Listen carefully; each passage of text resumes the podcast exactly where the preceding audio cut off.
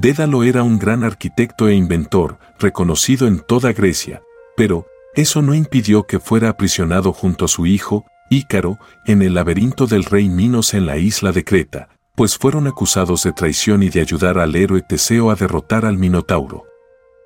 Dédalo fue el inventor del laberinto, por ende, sabía que salir de allí era casi imposible, y aunque lograran escapar de allí, la isla era constantemente patrullada por guardias del rey.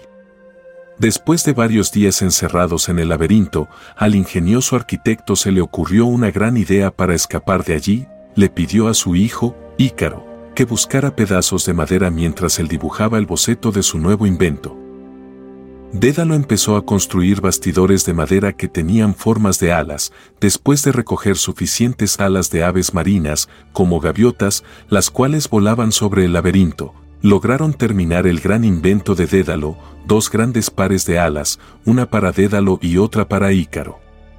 El inventor se calza sus alas y consta que su invento sirva de manera eficiente. Ícaro es ayudado por su padre, el cual le da unos consejos a su hijo, Ícaro, no vuele cerca del mar, para que la humedad no dañe los frágiles engranajes ni tal alto para que el sol no derrita la cera de abejas que mantiene pegadas las plumas a los bastidores. Y, por último, quédate siempre junto a mí. Ícaro y su padre emprendieron vuelo, dejando a la isla de Creta atrás, el paisaje era hermoso, ambos quedaron hipnotizados por la belleza y la sensación de volar, para cuando Dédalo se percató, su hijo estaba muy lejos de él, a una altura superior, Dédalo le gritó a su hijo, pero Ícaro aún estaba gozando del vuelo, no oía a su padre y volaba con los ojos cerrados a través de las nubes. Ícaro volaba cada vez más cerca del sol, hasta que, de repente, se da cuenta que el calor del sol está derritiendo la cera de abejas, las plumas empiezan a caer e Ícaro pierde el control del vuelo. La caída de Ícaro era inevitable. Su padre, Dédalo, mira impotente cómo cae su hijo desde el cielo, Ícaro chocaría fuertemente contra una roca del mar, Dédalo busca desesperadamente a su hijo, pero solo ve plumas por doquier, después de un largo tiempo, encuentra el cuerpo de su hijo en una playa, lamentando la muerte de Ícaro.